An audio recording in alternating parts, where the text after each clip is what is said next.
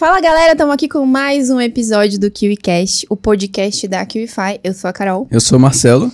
Hoje, nosso convidado é pai, estrategista digital, marqueteiro, já faturou alguns milhões aí com vendas na internet e vai contar para nós como que ele fez, o que ele aprendeu e aplicou para conseguir os resultados que ele tem hoje no marketing digital. Com vocês, Rafael Miller. Muito obrigado. Seja obrigado. muito bem-vindo, Rafa. Valeu, valeu. É, será um prazer enorme compartilhar com vocês aqui um pouco desses 10 anos de marketing digital. Legal. aberto aí pra Vamos vocês. extrair tudo aqui. É isso aí. Nossa, de cara, assim, eu, eu, conversando com você, eu já peguei alguns padrões. Eu queria te perguntar: você se considera, Rafa, um marqueteiro? Considero. Eu acho que essa, essa expressão ela foi durante um tempo diminuída. É, e eu considero assim, um marqueteiro. O marqueteiro nada mais é, na minha visão, o cara que leva a mensagem correta para o público. Então, o marqueteiro, para mim, hoje, não só hoje, mas há muito tempo, é uma das profissões mais importantes de qualquer uhum. negócio, né? Que Com é certeza. o que põe dinheiro no caixa da empresa. Verdade. Então, me considero sim um marqueteiro. Ah, considero, sim. Eu acho top você falar isso porque cada vez mais storytelling, a capacidade de contar histórias vai ficando mais relevante porque como o mercado se sofistica, você precisa contar uma história bem feita para vender. E é o marqueteiro que às vezes tem essa sensibilidade de pegar e falar, pô, isso aqui não vai funcionar, a mensagem é mais por, por esse lado daqui. Exatamente. Então, é uma profissão que está crescendo, não sei se está crescendo de volta, né? Mas está em constante crescimento, né? Exatamente. E tem essa, essa questão que você falou de contar histórias é muito importante, por quê? Porque as pessoas hoje são bombardeadas o tempo inteiro Exato. com anúncio. Sim. com publicidade, com força, é, é, forçando a venda, né? Então, por isso que eu achei interessante o uso da palavra marqueteiro, porque marqueteiro não é quem tenta vender algo apenas. Ele tem que entender como que você apresenta um produto para o público correto, com a mensagem correta e gerando esse engajamento, que é o interessante, é fazer a pessoa comprar realmente por ter interessado no produto e não por uma força, por uma oferta, por um desconto. Né? Então uhum. eu acho bem legal essa, essa expressão marqueteiro, já teve essa questão de ser é, taxada de forma é, é, ruim por, por algum tempo, é, mas eu acho a profissão mais importante em qualquer tipo de negócio, pequeno ou grande. E o que você acha que um bom marqueteiro precisa ter para ter sucesso nas vendas? Eu acho que para o bom marqueteiro ter sucesso nas vendas, ele precisa, antes de tudo, é, entender qual é a necessidade do público que ele vai alcançar. Porque fazer vendas é você resolver problemas. Sim. Você precisa resolver problemas das pessoas. Então, por exemplo, o bom marqueteiro, inclusive, ele tem que recusar produtos. Ele tem que recusar negócios se ele não entender que aquele negócio, aquele produto não resolve o problema das pessoas. Então, o que as pessoas querem? As pessoas querem resolver problemas. As pessoas estão em busca de resolver algum problema delas. O marqueteiro tem que levar essa mensagem da forma com que se conecte mais com aquele público. Então, muitas das vezes, as pessoas erram muito ao tentar vender, não só online, mas offline também, quando você trabalha especificações de produto. Então você tem que saber levar solução de problemas. Eu acho que o marqueteiro é o cara que sabe solucionar problemas utilizando o produto. O produto é apenas um meio entre o problema e a solução. Uhum. Então acho que esse é o principal perfil que o marqueteiro, quem está estudando marketing digital hoje, precisa tirar um pouco o foco de apertar botão de campanha de anúncio, tirar um pouco o foco de só estratégia de funil e entender que qual o problema que ele está resolvendo daquela pessoa levando aquele produto. É essa a ideia que eu acho. Sim, Legal. eu concordo também. Quanto tempo demorou para você chegar a essa conclusão? Cara, é, eu não sei direito ao certo tempo, mas eu comecei a trabalhar na internet, a fazer negócios na internet como a maioria das pessoas, arriscando, tentando, sem muito conhecimento. Quando eu comecei, você não tinha muita informação assim. Eu vi até que um, uma pessoa teve aqui, acho que é o Michael, Michael Risse, uhum. né? É um cara que eu lá atrás eu vi muito assim. Então, antes você tinha menos informação do que tem hoje, então foi muita tentativa e erro, tentativa e erro, tentativa e erro. Quando eu comecei a chegar nessa conclusão, foi obviamente assistindo alguns materiais e aplicando essa técnica. Eu vou trocar o meu anúncio, ao invés de eu fazer desconto, ao invés de eu oferecer oferecer uma lista de benefícios, eu vou tentar entender o meu lead, entender o meu público, o que eles têm de problema, até mesmo para melhorar o produto em si. Né? Então tem aquela coisa, é, eu aprendi isso com o Conrado Adolfo, que é o que? Antes de você criar o produto, você entender qual é a necessidade das pessoas para você criar o produto certo. E não criar um produto e tentar empurrar nas pessoas a qualquer Sim. custo. Né? Por desconto, por preço, por forma de pagamento, com promessas extremamente é, é fora do irresistíveis, mas uma promessa irresistível é um bom produto. Se você tem um ótimo produto que de fato causa a transformação que a pessoa busca, você não gasta Legal. muito tempo com copy, entendeu? Então, saber copy é interessante, é importante, mas quando aquela copy fala a verdade, quando o seu produto de fato tem aquele poder de transformação. Se não, a gente sabe é que não- aquilo, né? Quando a copy fala a verdade, é tipo, uma vez eu acho que eu vi o Arthur falando isso. Hum. Não precisa, é tipo, pra vender um cavalo, basta dizer cavalo à venda. É. não precisa de muitas É coisas, isso. né? Eu também penso assim.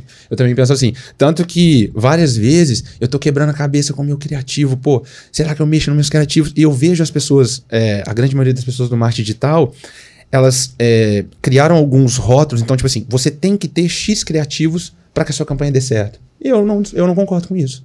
Eu tenho poucos criativos, mas os meus criativos falam a verdade, são direto ao ponto, porque ali eu já consigo filtrar o público certo, que é o público que precisa daquele meu produto, que leva a solução específica para eles. Então, assim, tem que ter X criativos, tem que ter a cópia assim. Na cópia você tem que ter esse, esse, esse gatilho. Eu não vou muito nessa linha. Eu vou na linha de eu vou explicar de uma forma mais suci- sucinta possível o que, que o meu produto transforma na vida dessas pessoas. E se ela não for de fato uma pessoa que precisa daquela transformação, que ela não compre o meu produto. Porque ela vai gerar problema depois, ela não vai é, é, é, ficar satisfeita, ela vai gerar estresse, vai pedir reembolso, etc. Então, como que você evita isso? Sendo mais claro na venda, sendo mais objetivo e verdadeiro. Verdade. Cara, e como é que faz, assim, por, é, por exemplo, é, pode ser uma dificuldade de várias pessoas, eu acredito que seja, já foi uma dificuldade minha, um pouco ainda é, Pra conhecer, assim, o público, tipo, fazer essa, essa, porque, que- como você disse, é, você demorou um tempo, não sabe quanto tempo exatamente pra aplicar as estratégias, fazer teste AB e tal, mas você disse que tem que focar no público, tem que focar na, em conhecer, entender o seu cliente. Como que você faz hoje pra entender o o seu cliente, assim? tem que ter um relacionamento direto com os clientes. Então, é, hoje, a- a- o pessoal, como está muito acelerado, o conhecimento está avançado, já quer começar escalado, já quer começar muito grande. Então, você perde a sensibilidade, o contato com seus clientes. Você terceiriza tudo aquilo que é bom, ótimo. Você, é, você automatizar processo, você crescer, escalar. Mas eu acho que você nunca vai conseguir entender de fato o que está faltando no seu produto, o que, que seu cliente precisa se você não falar com eles. Sim, com certeza. Então, eu acho que o, o melhor de tudo é você começar fazendo as campanhas, entendendo o seu cliente, escutar o seu cliente, ter um, um- um canal de comunicação direta para suporte. Isso é muito importante. A venda ela não acaba quando o cliente passa o cartão de crédito. Né? Então, e nem só nos 7 dias de garantia ou nos 15, 30 que você ofereça. Você precisa continuar tendo contato com os clientes. A partir do momento que o meu negócio começou a crescer, a escalar, aí sim eu montei uma equipe. Hoje eu falo menos com os meus clientes, mas durante dois anos, por exemplo, eu era o suporte. Eu falava diretamente com os meus clientes. Então eu consegui melhorar o meu produto. Eu consegui entender mais e aumentar o meu, o meu percentual de conversão, tanto nos criativos, nas landing pages, em todo o processo de funil, porque hoje eu conheço o meu público mais do que qualquer pessoa. Eu conheço de fato as características individuais do meu público, porque eu convivi com eles. Eu falo por mim, Carol, eu não tenho outro caminho de você entender, conhecer o seu público, a não ser viver com esses caras. Se relacionar real, se assim. relacionar real. Ler os comentários do YouTube, entender as críticas como algo positivo. Existem críticas que você vê que é ofensa gratuita, mas tem críticas que você precisa olhar e falar: cara, esse cara tem razão. Eu preciso resolver esse problema. Então, é, a gente lá na empresa, a gente sempre discute isso. Semanalmente a gente tem um bate-papo para, pô, o que que a gente pode melhorar? O que que a gente pode melhorar no produto? No processo de venda, eu não tenho muito esse trabalho. Eu falo que, para mim, o marketing digital é muito simples. Porque você só tem um alcance maior devido à internet. Mas o processo de venda ele é o mesmo de que qualquer outro. Quanto mais qualidade o seu produto tem e quanto mais problemas você resolve com o seu produto, não tem muito segredo de estratégia, de, de criativos, de fórmula X, fórmula Y, fórmula Z. É você atingir as pessoas certas e levar a solução para problemas que, ela, que você acredita que elas têm. Sim. E aí eu acho que é basicamente isso, sabe? Eu acho que é, é isso que eu, voltando à pergunta que você fez, é isso. Viva com o seu cliente, escute o seu cliente, converse com ele. Seja lá o canal que você esteja usando canal. divulgar seu produto e ouvir o cliente. É isso aí. Ler comentários, é, responder os comentários, é, é, pedir feedbacks dos clientes, de quem já é cliente. Então, aos poucos, você vai entendendo qual é o público que compra de você. E aí você consegue melhorar o processo de venda sem muita dor de cabeça, sem gastar muito com teste. Legal. Agora sim, hoje você tem uma equipe de quase 10 pessoas, né? Quase 10 pessoas. E qual é o momento que você fala, pronto, agora dá pra eu passar esse bastão, sabe? Eu delegar parte desse- dessas minhas atividades Porque, como você falou, hoje muita gente entra escalado e mal conhece seu público. Quando é que dá pra passar, então, o bastão?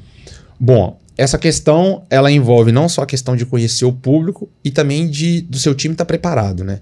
Então você treinar o seu colaborador é muito importante por dois motivos. Primeiro, porque você tem que ter o zelo com esse seu cliente, o cara que pagou para você para ter o seu produto. Você tem que ter respeito por esse cara. Então, o mínimo que você precisa é preparar alguém que vai atender ele e não simplesmente escalar por escalar.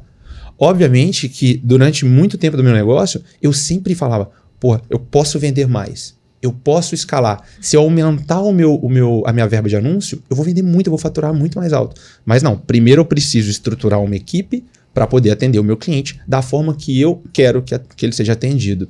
Agora, sobre essa questão de qual o momento, eu acho que o primeiro ponto é você colocar essa pessoa para viver aquilo junto com você, ela tem que participar de todos os processos. Então, por exemplo, eu tenho eh, na empresa, eu tenho pessoas que atuam na venda, ou seja, no primeiro contato com, com o lead, que ainda não se tornou cliente, e eu tenho o pessoal de suporte. Porém, ambos, os dois, as pessoas dos dois times passaram pelas, pelos dois processos. Quem está no atendimento, fechando venda, sabe exatamente tudo o que precisa para prestar um bom suporte. Ele consegue dar um suporte pós-venda para o cliente e vice-versa. Porque eu coloquei eles para viverem tu- todo o processo. Inclusive, eu discuto com a minha equipe o funil de vendas, como que ele está funcionando, por onde esse cara passa, quais são as páginas. Eles assistem os vídeos junto para entender o que eu estou passando naquela, naquela mensagem, para a mensagem bater na hora de um suporte, na hora de um atendimento. E eu bato muito na tecla isso lá dentro da empresa. Eu quero que o meu cliente seja bem atendido. Então a gente tem SLA de atendimento, tem tempo para o cliente ser respondido nos tickets. Cliente não pode ser número. Cliente não pode Top. ser cifra, não pode ser é, placa. Clientes são pessoas que você prometeu resolver um problema. Vão ter problemas? Sempre vão ter. Vai ter o cara que talvez foi mal atendido? Pode acontecer. Mas o nosso papel é resolver. É tapar aquele buraco e é resolver aquela situação. Então vai escalar um negócio, vai escalar seu negócio, quer aumentar, quer vender mais, quer faturar mais. Entenda que você precisa manter um padrão de qualidade de atendimento dessas pessoas. Essas pessoas pagaram para ter o seu produto, seja o seu conhecimento, seja um produto físico, seja um software, enfim. Essas pessoas merecem o respeito por terem confiado em você, na palavra que você deu. Então, o vídeo de vendas, as pessoas se preocupam muito com o vídeo de vendas, com a landing page, tá, mas e depois disso? Isso tem que continuar. Eu errei muito nisso no começo. Preocupado em vender mais. Mas eu criei essa consciência, que a gente conversou, de que eu preciso atender os meus clientes com qualidade. Eu preciso respeitar o cara que passou o cartão e comprou meu produto. Legal. É legal dizer isso, porque assim, seja lá qual for o produto que você vende, seu foco tem que estar no cliente. Parece óbvio, mas às vezes o óbvio tem que ser dito, né? É, para quem não sabe, o Rafa trabalha com uma plataforma, né, automatizada que ajuda as, as outras pessoas a fazerem rifas online. Isso. Certo? Isso aí. Nós desenvolvemos uma plataforma completa que a gente entrega para ele, entendeu? Entrega exclusiva dele. Ele Pronta. tem a plataforma dele pronta. Isso aí. Como que você identificou demanda para esse mercado, Rafa? Então, eu tive uma solicitação, eu trabalhava com desenvolvimento de plataformas web em geral, atendia diversos clientes, e um, uma pessoa me procurou, um amigo meu, morava, a gente morou junto em Portugal durante um tempo, eu morei um tempo lá, é, me procurou para desenvolver essa plataforma para ele. Falou, cara, esse mercado tá muito grande no Brasil, tá crescendo, o pessoal criando rifas na internet, etc. Eu falei, cara, nunca imaginei isso, né? E achei mó legal a ideia de início, assim. Falei, pô, é muito interessante essa questão local. Cês- a gente sempre vê formatura, faz uma rifinha ali, não sei o Verdade. quê, Verdade. instituições, igrejas e tal. E os caras transformaram isso num negócio. E quando ele me mostrou a ideia, eu falei, bom, isso aqui encaixa numa coisa que eu já tinha o objetivo. Eu não gosto de só entregar produtos. Eu gosto de entregar para as pessoas, o meu, o meu foco é entregar para as pessoas algo que elas possam transformar aquilo, aquilo, aquele produto aquele serviço, enfim, em uma forma de empreender, em um modelo de desenvolver um negócio próprio. Porém, o meu objetivo era atender essas pessoas mais simples mesmo, sabe? Um público é, que não vai ter aquele, aquele, aquele tempo necessário para entender toda a estrutura do marketing digital ou de criar um produto. É algo mais simples de pegar e colocar em prática. Quando eu desenvolvi isso, essa plataforma, inicialmente, eu só vendia a plataforma. Entregava o site pronto e acabava ali.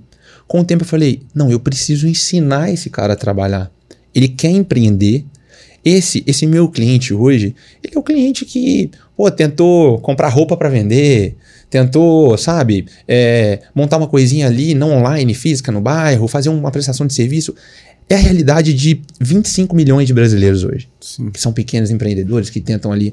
Então, eu precisava treinar esse cara sobre a internet. Desculpa te interromper. Como Sim. que você percebeu que tu precisava vender esse suporte além de só a plataforma sozinha? Tipo, chegou esse, esse tipo de feedback pra você na época? Como é que foi essa Não, mudança? na de... verdade, quando eu, quando eu fui começar a vender, eu já gravei uns vídeos ali ensinando o básico.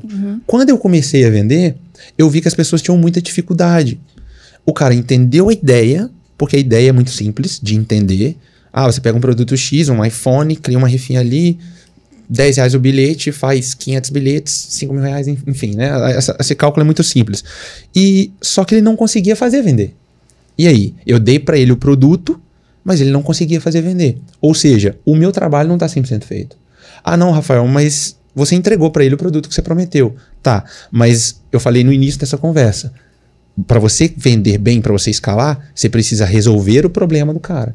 Eu não resolvia. Eu criei outro problema para ele. Verdade. Porque ele investiu na plataforma esperando o resultado, ele não alcançou. Ah, em parte, na realidade, aquilo não era um problema meu. Pode ser, mas eu queria que ele chegasse no resultado final. Aí eu montei um treinamento ensinando como que ele iria vender aquilo de uma forma mais simples, sem anúncios, algo nesse sentido. Ensinava algumas postagens em grupos de Facebook, algumas estratégias assim. Ensinei um pouco de anúncio também. Só que quando eu ensinei anúncio, eu vi que eu estava continuando a complicar a vida deles. Porque você ensinar o cara a criar uma campanha não é tão simples assim. A criar é. Ah, vai lá impulsionar publicação, mas a gente sabe que isso não dá resultado Exato. nenhum. Então eu criaria outro problema que era de perder mais dinheiro. Eu comecei a buscar soluções de divulgação. Foi onde a gente desenvolveu alguns robôs e tal. Mas a, a, a necessidade, Carol, ela nem partiu tanto deles assim. Ela partiu de mim também que eu pensei, pô, peraí. Eu vendi para 50 pessoas que já queriam uma plataforma que eu nem tive tanto trabalho assim de vender. Mas se eu quiser levar isso para o público, que é o público que eu gosto de trabalhar, que são as pessoas que querem empreender e batem cabeça, é o cara que já tentou 5, 7, 10 negócios e não conseguiu dar certo, eu preciso de levar uma solução muito mais completa para ele. E foi aí que eu comecei a criar os treinamentos. Hoje a gente entrega um treinamento com 10 módulos, onde eu ensino assim, 10 anos de marketing digital que eu, tudo que eu fiz na minha vida eu coloquei ali para aquele cara. Eu ensino para ele. Eu ensino para ele o básico de vendas online, porque eu volto a bater nessa tecla. Nossa, mas o marketing digital revolucionou. Eu penso de uma forma muito mais simples. O marketing digital fez você alcançar mais pessoas de uma forma mais rápida. Porém, se você entregar um produto ruim, se a sua comunicação for ruim, isso não vai mudar nada. Você só vai perder dinheiro. Com certeza. Então, por que, que o marketing digital é melhor do que a panfletagem? Ah, você tem ali a questão do segmentação, de pegar o cliente melhor, mas se a sua comunicação for ruim, já era. Então, eu ensino o cara desde criar uma arte, desde como que ele vai fazer aquilo, como que ele vai comunicar, passar aquela mensagem. Então, tudo isso eu entrego para o meu cliente hoje, porque eu vi que eu estava parando no meio do caminho. Eu entregava o produto e lavava minhas mãos. Isso não, isso não tá certo. Que não inclusive é, é algo que muita gente faz, né? Pois é. Muito. E isso tende a morrer. Eu acho que o cara que faz isso, e eu fiz isso, e eu entendi e mudei, você não consegue ficar muito tempo no mercado. Porque as pessoas, você vive de resultados. Para você continuar vendendo o seu, o seu curso, o seu produto, que seja, você precisa de entregar resultado para as pessoas, precisa de prova social, né? Então foi isso que nós começamos a buscar. E por isso a estruturação da equipe, a melhoria. Então, assim, no começo, eu agi exatamente dessa forma, achando que era só entregar o produto. Não, mas eu entreguei o que eu prometi. Tá, você prometeu isso, mas na sua mensagem, lá no fundo, o que você passou para o cliente é que você vai resolver o problema dele. Se você não resolveu, você não teve sucesso na sua ação de venda. Verdade. Agora, assim, qual você falou, ah, é muito você tem muito cuidado com o cliente, né? E parte desse processo, por exemplo, é o suporte que tá ali auxiliando essa galera. Como é o processo para você contratar as pessoas certas? Você até tocou naquilo de caráter e habilidade. Que Isso. é algo, algo legal. Então, eu, eu já tive em- empresa um pouco maior, tive call center quando eu tinha 19 para 20 anos de idade. Foi assim, foram cinco anos turbulentos da minha vida, mas que me ensinaram 50 Sim. de, de vida, porque eu tinha muito funcionário, era muito grande, e eu era completamente inexperiente, mas eu tinha muita vontade. E isso foi me ensinando ao longo do tempo, foi me ensinando que para contratar pessoas, você não precisa contratar as pessoas que são melhores, são mais habilidosas, ou as pessoas mais competentes, com um currículo melhor. Eu, é o meu modo de pensar, não estou cravando que isso é certo ou errado. Mas eu cheguei naquela conclusão de um vídeo que eu vi, que eu te falei, que é contrate caráter e treine habilidades. Por quê? Porque no negócio, cara, você precisa. Quando eu passo a mensagem para o meu colaborador, quando eu falo com ele assim, cara, eu quero o meu cliente tendo um tratamento VIP. Não interessa quanto ele pagou. Não interessa se ele pagou 500 reais, se ele pagou 2 mil, se ele pagou 3. Eu quero que meu cliente seja bem atendido. Se você tem um, um, um, um funcionário, se o seu time não compra a sua ideia, aquilo não vai para frente. Uhum. Então, como que eu faço com que o meu time compre a minha ideia? Ele tem que ser o melhor vendedor? Ele tem que ser o cara formado na universidade tal, no lugar tal, com diploma X? Não. Ele tem que abraçar a minha empresa, vestir a camisa, me ouvir e tudo que ele precisar de conhecimento técnico, eu vou ensinar para ele. Porque a gente pode ensinar. Pô. Da mesma forma que nós aprendemos, a gente repassa esse conhecimento. Agora, a gente precisa de um time, eu, eu acredito nisso, nós precisamos de um time que tenha caráter. Entendeu? Então, um cara que abraça a empresa. Eu tenho esse time hoje. Eu tenho esse time que abraça a empresa. Quando a gente vai fazer uma ação a mais, ah, vou fazer uma live hoje, vamos todo mundo comunicar os clientes que nós vamos fazer uma live, os leads, através do WhatsApp, que a gente tem esse, esse processo hoje de funil os caras se juntam sábado, 8 horas da noite, 9 horas da noite, a gente faz a live, eles atendem os clientes, eles atendem por áudio, a gente tem uma, um atendimento muito humano lá na empresa. A gente tem um atendimento por ticket, quando o cara tem uma, uma, um problema sistêmico, mas a grande maioria do nosso atendimento é o WhatsApp. Ah, mas não dá para atender 3 mil clientes por WhatsApp. Eu vou contratar mais gente. Mas eu vou atender o cara para resolver o problema dele. Ah, ah, o que a gente bate na tecla lá é isso. Eu falo assim, cara, se você respondeu o cliente e não resolveu o problema dele, se ele voltou, sua resposta está ruim. Você precisa melhorar. E se você respondeu e ele não entendeu a sua resposta, liga para ele. Entra no computador dele via TeamViewer, resolve o problema dele. E hoje eu tenho esse time. Os meus funcionários, se eu não me engano, o mais velho deve ter 22 anos. E assim. Garotada nova. Garotada nova, com muita vontade, com muita vontade sim de ganhar dinheiro, mas com muita vontade sim de aprender. Isso é o mais importante. Uhum. Então, essa questão do contrate é, caráter e treine habilidades é para mim a frase que marcou minha vida. Eu nunca mais vou esquecer disso, porque isso é a coisa mais importante. Caráter você não vai conseguir ensinar ou moldar. Agora, habilidades, pô, se o cara quiser aprender, você ensina tudo. Ensina tudo. Então, hoje, eu tenho o meu time que compra a ideia da empresa, Sim. que pratica realmente igual eu falei, vai, pode acontecer a, a, a, o ponto fora da curva? Vai acontecer. Mas a gente está sempre ali. Sempre ali voltando, voltando para a realidade, treinando, buscando, sempre oferecer o melhor atendimento possível. Esse negócio de comprar ideia é interessante, porque eu ouvi esses dias atrás, não sei, foi algum podcast, que a sua empresa ela tem o sucesso se, por exemplo, até a tia que leva o café você perguntar o que, que ela faz ali, ela vai falar a missão da empresa e não simplesmente eu sirvo café, né? É Aí você conseguiu uhum. o, o sucesso da empresa e dos colaboradores como um todo, né? E é isso.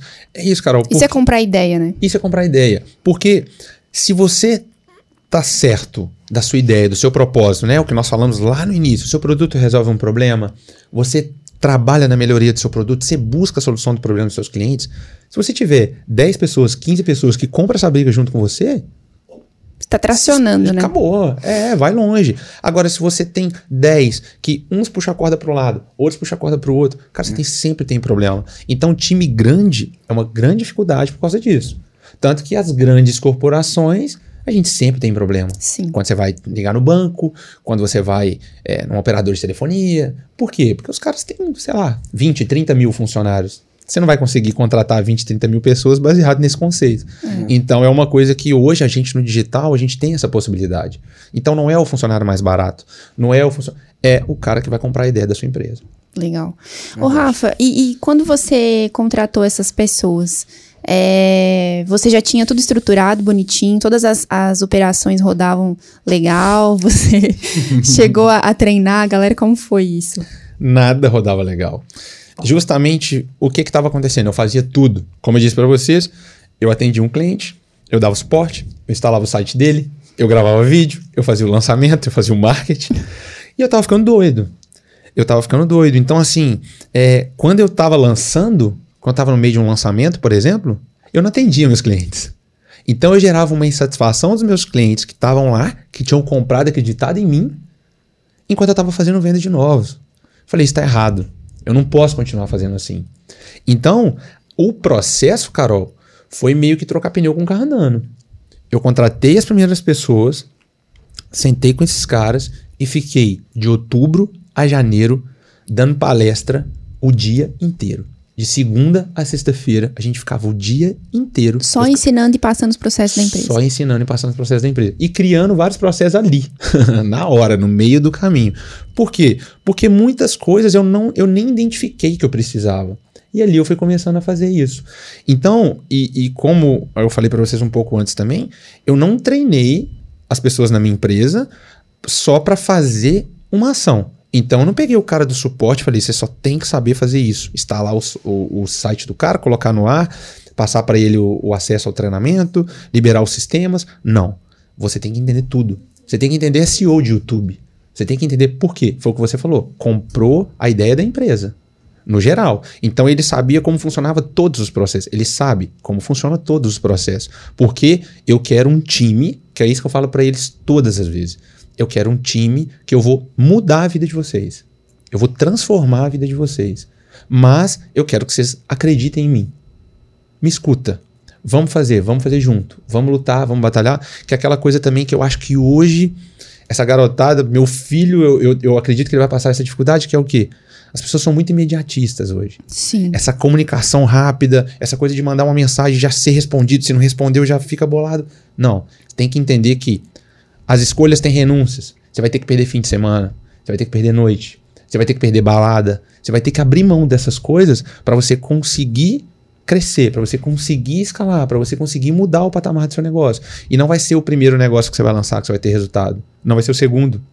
Não vai ser o terceiro. Então é aprendizado. É mais rápido do que foi para mim, por exemplo. Eu falo isso com o meu time. Eu falo, cara, a velocidade que vocês vão aprender vai ser muito maior do que a minha. Eu uhum. fiquei 7, 8 anos batendo cabeça até conseguir ter algum resultado. Porque eu não tinha grana para comprar curso, caro. Fórmula de lançamento na época era 5 mil reais. Eu não tinha. E ao mesmo tempo eu ficava ali sozinho, tentando, tentando, tentativa e erro. Então hoje não. Hoje eles têm ali um direcionamento. E é isso. Eu falei com eles: ó, se comprarem a ideia, se abraçarem o negócio, se pegarem para valer, vocês podem ter certeza que vão longe. E é isso que está acontecendo. Eu tenho um time muito bom, eu não posso. Inclusive, são todos aqui em Balneário. Todos aqui. Vieram é todo mundo. Quase caravana mesmo. É isso aí. Muito bom. Foram nove, nove pessoas que eu fiz questão de trazer. Porque Legal. eu acho importante também esse reconhecimento. Então, eu exijo muito deles. Eu cobro, eu ensino, mas eu cobro. Mas eu acho que os méritos têm que ser reconhecidos. Com certeza. E isso é uma coisa assim que hoje a empresa que não fizer está fadada ao fracasso. Uhum. Você tem que reconhecer o seu time. Você tem que revalorizar o resultado de cada um. A entrega, o comprometimento e o que eles produzem de fato também. Legal. Tem que ser reconhecido. Legal. Muito bom. Falando um pouco agora assim de funil de vendas, que a gente sabe que é algo que você também tem uma expertise legal. É, muita gente tem dificuldade de estruturar um funil de venda que venda, né, que funcione. Depois que você encontrou essa demanda né, para o seu produto, você teve dificuldade? Como é que foi esse processo para estruturar um funil de vendas que funcionasse? Então, é, eu sempre questionei muito os funis tradicionais que eu via. Não pela questão do, do fluxo em si, uhum. mas a ferramenta. Tá. Eu sou um cara que eu não uso e-mail marketing de jeito nenhum. mas por que você não usa? Porque eu acho um absurdo você pagar por um lead tá. e ter 40% de perda de cara. Assim, logo de imediato. Você tem eu, eu falo desses números antigos, eu nem sei mais como é hoje, porque eu nunca usei de fato. Mas você tem ali 60% de abertura de seus e-mails. Seu primeiro e-mail, por exemplo, de, de, de funil. Ou seja, 40% do que você investiu de tráfego, você pôs fogo. Foi embora. Foi embora, assim, de imediato, cara. Eu, eu, eu não aceitava isso. eu falava, não, nem que eu tenha que ligar para um para um, mas eu não posso perder um lead. Eu brigo muito lá na empresa. Eu falo assim, pessoal, cada contato que chegou aqui é um possível cliente. É um, uma possível venda. Então, qualquer processo que no meio do caminho você perca, ah, mas foi dois, não me interessa. Eu não quero perder nenhum. Pode acontecer, a gente sempre enfim, é difícil você ter essa unanimidade, mas eu vou buscar. Eu vou buscar. Então, eu, eu descomplico também o funil de uma forma bem simples. É, eu não sou fechado a método.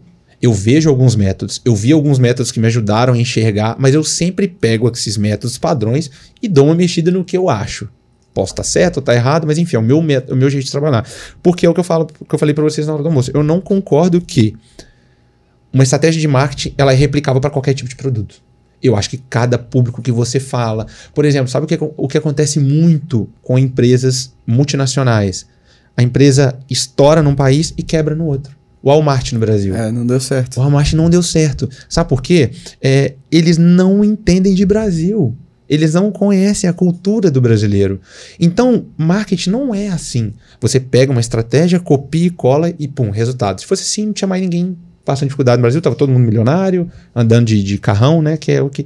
Então, assim, não é assim. Estratégia de marketing é pensada. Você entende o seu público e você pensa para aquele público. Então, por exemplo, o meu público, como sempre foi, em todos os meus produtos, assim, eu sempre trabalhei com um público é, classe C, mais assim, não é o pessoal que tem o costume de ficar usando e-mail. Empreendedores, é, o pessoal do digital tem muito costume de usar o e-mail. Sim. Esse pessoal não. Então eu precisava de uma outra forma de comunicar com eles. Entendeu? Então, baseado nisso, é, a desconstrução do, do funil que eu ia falar, da complicação que eu acho que, que, que às vezes cria em cima do funil, é que é o seguinte: o que, que é um processo de funil de venda? Conscientização do cliente sobre o seu- produto, sobre a solução do problema, que é o que eu falei.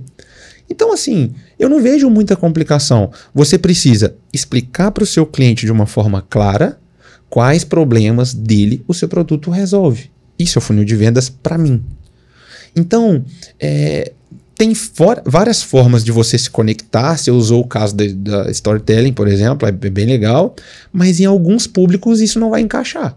Porque você tem um vídeo ali de uma hora, de uma hora e quarenta. O meu público, por exemplo, se eu botar storytelling, os caras me matam. Não vai pegar. Não vai pegar. O cara quer objetividade. Sabe por quê? Vamos lá. Por que que talvez esse meu público não aprendeu de fato? São aquelas pessoas que não pegaram o marketing digital de modo geral. A verdade é essa. É porque não querem ver duas horas de vídeo. Eu assisto live do Sobral de duas horas. É, eu também. Esse cara não vai assistir.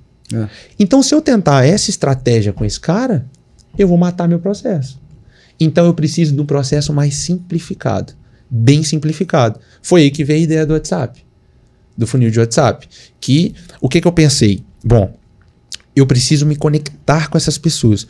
O, o que, que vai fazer o meu resultado de vendas ser cada vez maior e melhor? Primeiro ponto, eu já falei: melhorar o meu produto, resolver de fato o problema das pessoas. Isso era a minha preocupação principal. Tá, já fiz isso. Meu produto hoje é um ótimo produto.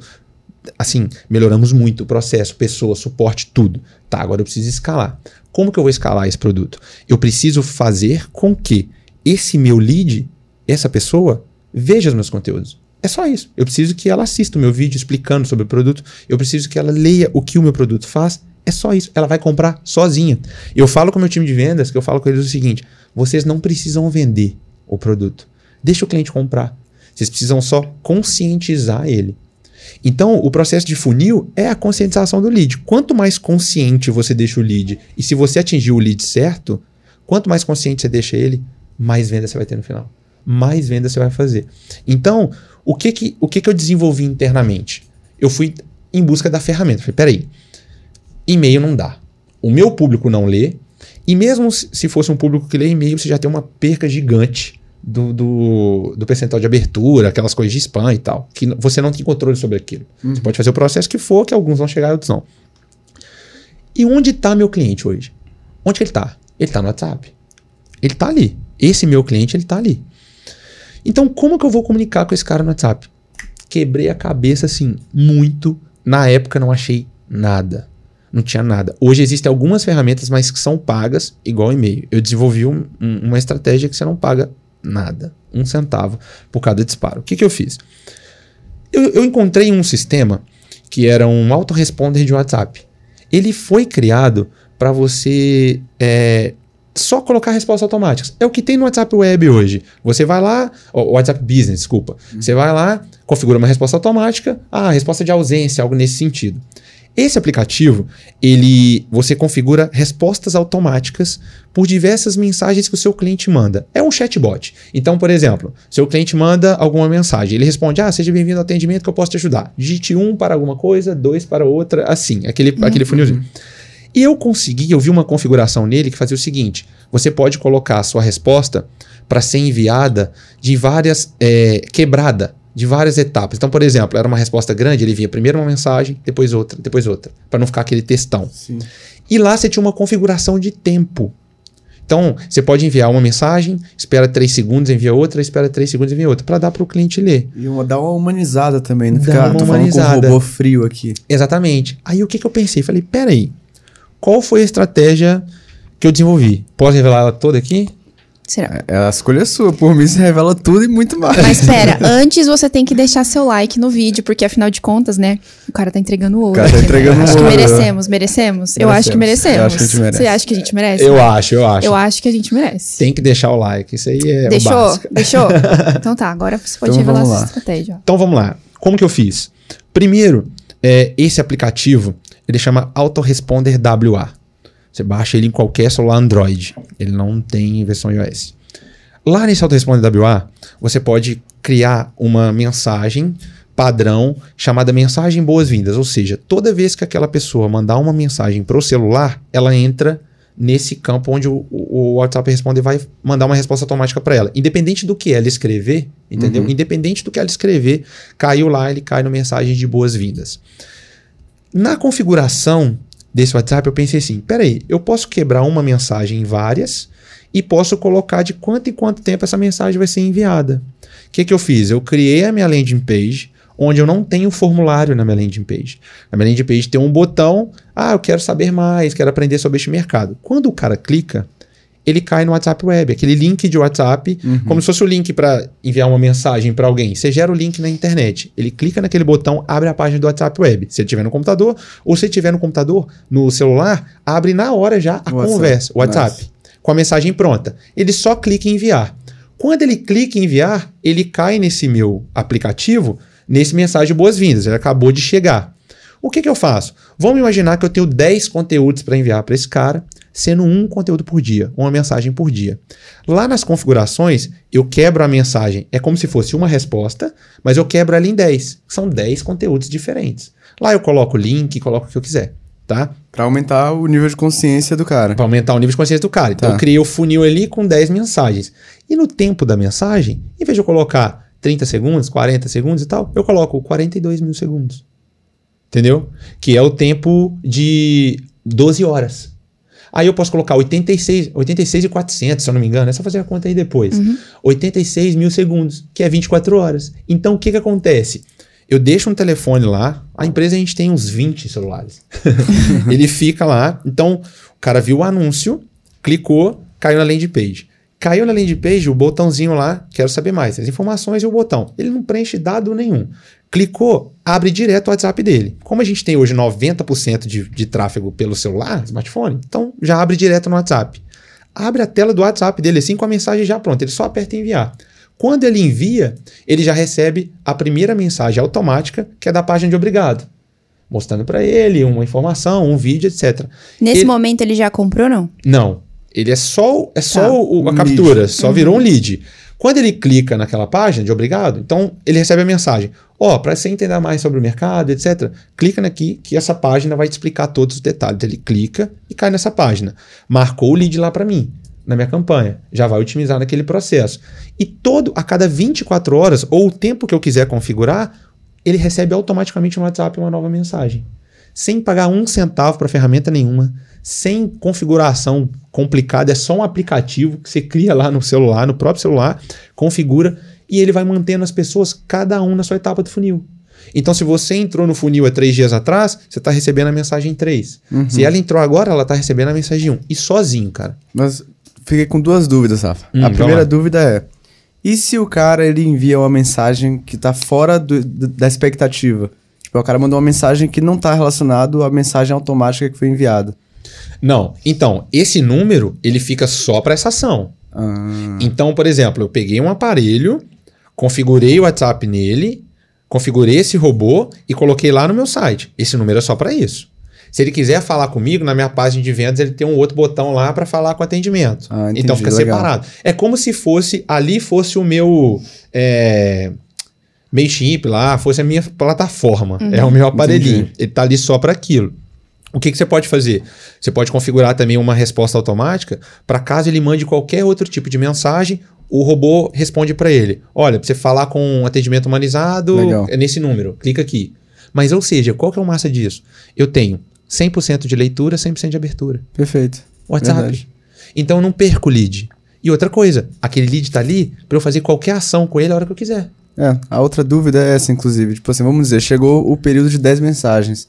O cara tá com a consciência elevada, mas ele não comprou. E aí, pra onde é que ele vai? Tem uma recuperação? O que é que acontece? Então, aí o processo é de trabalho é ali mesmo com ele. Eu posso trabalhar ali. Ali a gente consegue filtrar, no próprio WhatsApp você consegue filtrar qual foi a última mensagem que esse cara recebeu. Vamos dizer assim, em qual etapa do processo que ele tá. Você perde um pouco na automatização, você perde um pouco do que as ferramentas Gmail oferecem, mas você não perde lead nenhum. E outra, você consegue no primeiro momento já ter um atendimento mais humanizado com o cara, que foi o que eu te falei. O cara mandou qualquer mensagem, vamos supor. Ele caiu no fluxo padrão, recebeu a segunda mensagem, aí ele responde lá. Ele acha que é alguém e ele responde: Ah, mas eu tô com dúvida em tal coisa. Na hora ele recebe a mensagem: Ó, para falar com o atendente, clica nesse link aqui. Que ele já cai no outro celular de WhatsApp do, do atendimento. Então, obviamente, é um processo que, para você escalar, você precisa de mais pessoas.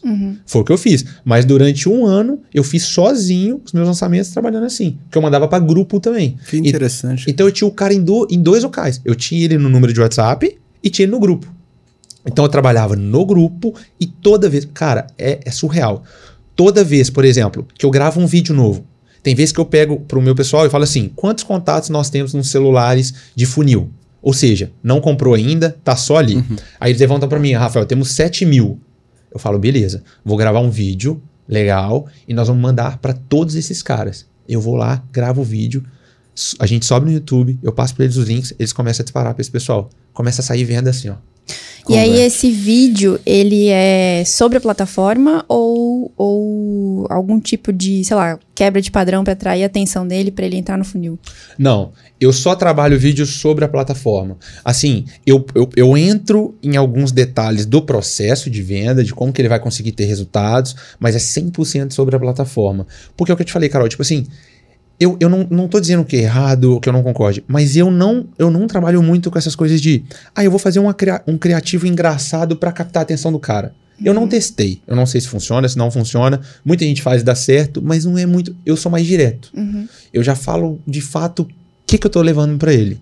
Se ele quiser, ele, Ele compra. Se não, ok. Mas, obviamente, eu, pô, no canal a gente tem 260 vídeos explicando sobre a plataforma, sempre sobre a plataforma, mas levando ela pro dia a dia. Então, fazendo diversas simulações diferentes de o que ele pode fazer de fato com aquela plataforma, sabe? Mas, assim, sempre eu sou muito direto ao ponto. Muito direto nessa questão. Ó, eu vou te dar uma plataforma, vou te dar um treinamento, eu vou te dar softwares para acelerar sua divulgação e para de fato você ter resultado, e eu vou te dar um time para te atender, para te ajudar. Mas aqui é trabalho. E eu tenho várias lives que eu falava isso. Não quer trabalhar? É dinheiro fácil, dinheiro aqui. Não é aqui. É um trabalho, é uma oportunidade de trabalho, porém, o investimento é muito mais baixo do que se você fosse abrir uma lojinha na sua rua, o risco é muito menor e você tem a internet. Você não tem limitação geográfica. Então, os números ficam muito mais fáceis de ser alcançados. E também ferramenta e suporte, etc. Então, eu agreguei muito valor ao meu produto, inserindo sistemas, time, E suporte. aí você aumentou o ticket também, que foi aumentando o ticket. né? Aumentei o ticket, aumentei o ticket. Mas, por exemplo, é, o meu ticket ainda, levando em consideração a concorrência, é 50% do valor dos caras. Só entregando eles entregando só o site. Porque a única empresa que entrega toda essa solução é a minha empresa. Porque eu busquei isso, entendeu? Eu fui atrás disso, investi nisso, pensando nessa questão. Peraí, eu vou diminuir o meu lucro aqui, investindo em novas ferramentas, investindo em estrutura, mas eu vou melhorar a qualidade do meu produto, eu vou deixar o meu cliente mais satisfeito e lá na frente eu recupero esse dinheiro. Cara, é isso que um estrategista digital faz, né? Ele Exato. procura ali o que já existe no mercado, vê o que pode melhorar e cria uma solução específica, né? Específica, que funciona para que funciona pro, pro, pro cliente. Muito bom. Então, basicamente, o desenho do seu funil é assim: o cara chega, entra no seu funil por um anúncio que Isso. ele vê no Facebook. Isso, isso aí. Do Anúncio. anúncio, ele vai pro WhatsApp. Do Não, anúncio, no anúncio ele vai pra landing page. Do anúncio ele vai pra landing page, da landing page ele cai no WhatsApp. Ah, Mas a landing page não tem checkout? Na landing page, como assim? Tipo, pra ele clicar no, no, no botão de compra, ele viu a landing page, gostou demais, já não quero nem preciso nem de funil. Não, não tem, não tem. Porque quando eu fazia isso, eu tinha, eu, quando eu jogava o cara direto pra página de vendas, eu tinha um nível de insatisfação grande. Olha. porque o cara Olha não só. sabia o que ele tava comprando. Olha Meu, isso. E dá que problema da hora. depois. É Muito isso da hora, Que velho. da Sabe hora. por quê? Porque olha só, o meu produto, ele é simples, mas é complexo ao mesmo tempo. Então, eu entrego pro cara o site onde ele tem um painel administrativo que, assim, sacanagem o que o nosso programador fez. O cara é muito bom. O cara deixou um painel muito intuitivo. A pessoa consegue gerenciar o site todo. Ela troca cores. É como se fosse um Wix, o painel. Muito. O cara faz tudo. Só que aí, quando eu jogava direto pra página de venda, tem os caras, como eu trabalho com um público um pouco mais simples assim nessa questão digital, que achava que estava comprando uma máquina de imprimir dinheiro. E aí eu tinha essa insatisfação. Então eu cortei um volume de vendas, eu fiz uma coisa que o Érico Rocha uma vez ensinou lá há 10 anos atrás: demita clientes. Então eu preferi não vender para esses caras. Ah, eu não quero assistir vídeo, então não compra meu produto. Porque você precisa assistir para entender o que eu vou te entregar. Você preferiu, tipo, demitir os caras que achavam que ia comprar uma solução fácil pra Exatamente. aumentar o nível de consciência daqueles que não estavam entendendo. Isso aí. Isso aí. Hoje, o cliente que compra o meu produto, quando ele chega no processo de compra, ele tem total consciência do que ele está adquirindo. Então, assim, por exemplo, o meu volume de reembolso é muito baixo. É menor que 2%. Só que, e mesmo assim, os que têm, a gente deixa muito claro: olha, você pediu reembolso, a gente vai te dar, mas tudo que foi prometido foi entregue. Talvez por algum motivo ou outro a pessoa não quis, então assim, mas tudo que foi prometido foi entregue. E tudo foi muito claro. Eu não, eu não deixo o cara comprar com um dia. Ele não consegue entrar no meu funil e comprar com um dia. Agora, no outro funil, vamos dizer assim, nem é mais um funil, no orgânico, através do YouTube, a gente vende muito. É Muito. mesmo? É, então, só que é a pessoa que já entende o mercado e está em busca de uma plataforma. Então ela já está pesquisando. É 100% SEO. É um lead mais quente. É um lead mais quente. Eu não gasto um centavo com o YouTube. E os números de vendas nossos são absurdos no YouTube. São muito grandes. Então, assim, é, esse cara, ele já vai direto pro processo de compra. Porque ele já está conscientizado. Entendeu? Ele já sabe do que se trata. Então ele já vai direto. E aí sim, ele tira dúvidas antes. Nossa página sempre tem o atendimento, o WhatsApp, o nosso time. Ele tira dúvidas para comprar. Mas o cliente frio, que eu pego lá no anúncio Facebook, Instagram, eu não deixo ele cair no processo de. Eu não deixo ele cair na landing page. Cara, não que deixo. legal, que interessante. É. Quanto tempo demora mais ou menos pra, tipo, um, um- um cliente, um lead frio, converter nesse funil que você criou?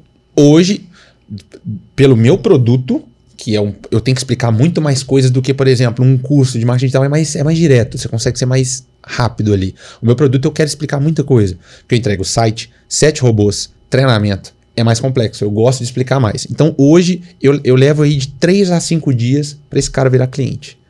Para ter um nível de conscientização bom. Porque eu seguro os conteúdos, vou devagar. Porque, igual eu te falei, se eu mandar três vídeos para esse cara assistir, ele não vai ver nenhum. Sim. Ele não vai ver. Então, eu entrego um por dia, vou devagar, conscientizando ele. Agora, eu acredito que existem produtos que são muito mais simples, né? Então, são muito mais. Ah, um curso de como criar campanha de anúncio para negócio local. É ligeiro. Você consegue virar isso muito mais rápido. Você, é, é muito mais prático de explicar. Agora, eu estou ensinando um negócio novo para uma pessoa que nem estava buscando e um negócio que ela vai ter um site que ela vai gerenciar, que ela vai receber pagamentos, que ela vai vender. Então eu gosto de deixar ela ali na incubadora ali de- nesse período para que ela tome a decisão consciente. Meu time de vendas não vende. Eu não cobro de nenhum vendedor meu essa coisa de, ah, usa essa argumentação, usa essa copy, nada. Eu só cobro assim, mostra pro cara o que é o produto. Conscientiza ele, deixa ele tomar a decisão. Top. Legal. E tirando do YouTube, tipo assim, os- a galera que chega frio, você vende no perpétuo ou em lançamento? Não, sempre eu tenho o processo rodando sempre em conjunto. Eu tenho vendas do perpétuo acontecendo todo dia e lançamento. Perpétuo acontecendo todo dia e lançamento. Eu faço os dois. Só que eu não faço anúncio para perpétuo. Ah. Entendeu? Então o que vende no perpétuo é o que chega através do Do YouTube. YouTube. O É. orgânico. É. E, e, Rafa, assim, eu sinto que a galera ainda subestima um pouco quanto o YouTube pode entregar. Sendo que ali no YouTube é uma galera muito fiel, né? Meu Deus. O que, é que você tem a dizer sobre o YouTube? É a melhor, o melhor canal de vendas do mundo. É mesmo? É não tem mesmo? nada igual. É o melhor canal de vendas do mundo. Olha, é, Pega essa, hein, galera. pega essa. Porque, assim, a gente. A gente fatura seis dígitos no YouTube todo mês. Sem um centavo de investimento. Sem um centavo de investimento. Todo mês. Só trabalhando SEO. Só que o trabalho do YouTube é árduo. É pesado. Tipo, qual é a rotina? Cara, é, eu cheguei a, a ter. Foi no mês passado, de- não, abril, eu gravava três vídeos por dia. E vídeo de meia hora. É mesmo? É. O meu, meu mês foi pra gravar vídeo. Sempre criando conteúdos pra explicar a plataforma e agregar para Isso. cliente. Só que eu tinha que me reinventar porque eu não tinha mais o que falar.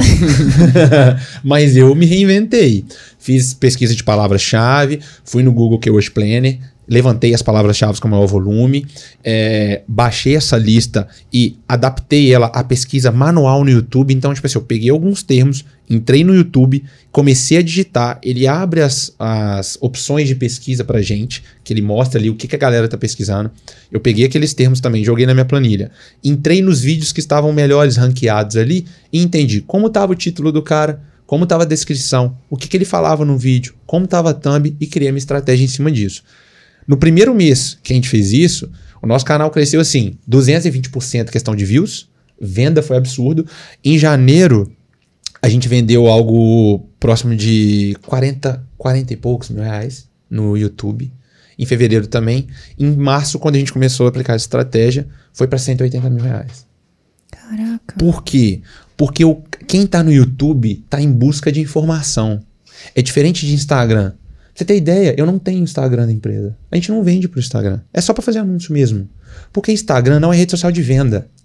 Os anúncios viram. Pô, show de bola, excelente. Mas o conteúdo ali, eu É, ainda não É mais sabe. entretenimento. É mais tempo, entretenimento. conectar pe- com pessoas. É isso aí. Tanto que o Instagram não curte muito vídeo longo. E, e Não- tem uma coisa verdade. também, né? Entra naquilo que você disse de conhecer seu público. Talvez seu público, público não, não, tá lá. esteja no Instagram. Não tá né? lá, tá no Facebook. E se tá lá, não tá disposto a comprar Sim. por lá. não está disposto a comprar por lá.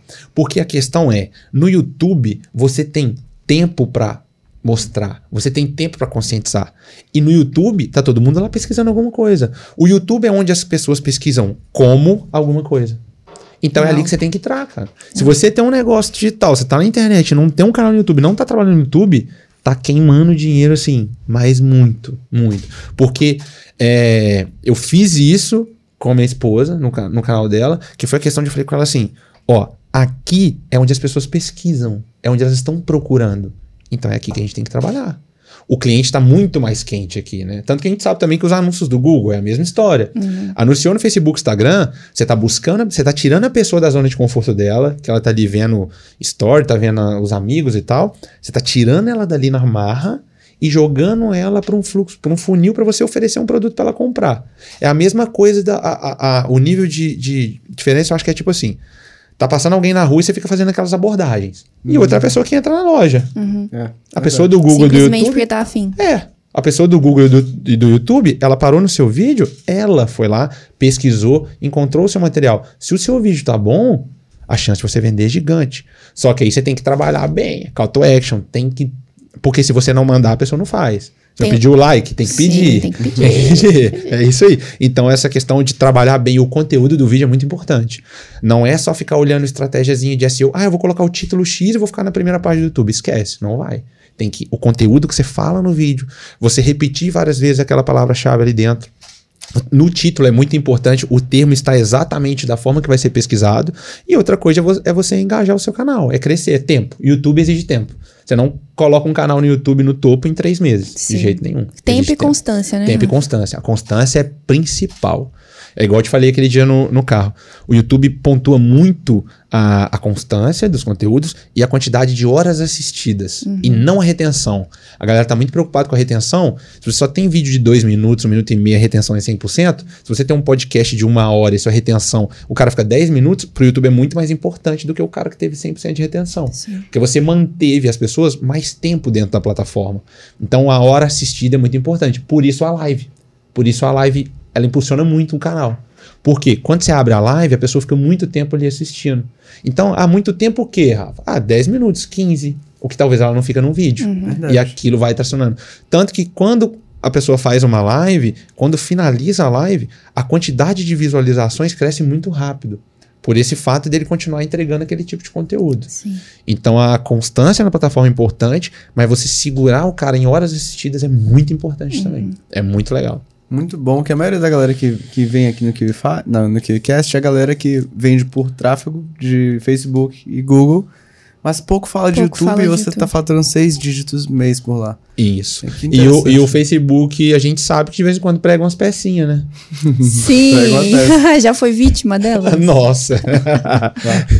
assim, então, é, é importante para o empresário, seja ele o ramo que for digital, físico, você não pode ter a dependência da sua empresa de uma plataforma Sim. ou de uma fonte É de aquela vendas. coisa de você colocar os ovos em várias cestas, É. não é isso? É isso aí. É É, isso aí. É isso aí. Então, ah, não, eu vendo um milhão por mês pelo Facebook. Tá. Amanhã os caras acordam e querem deletar sua conta.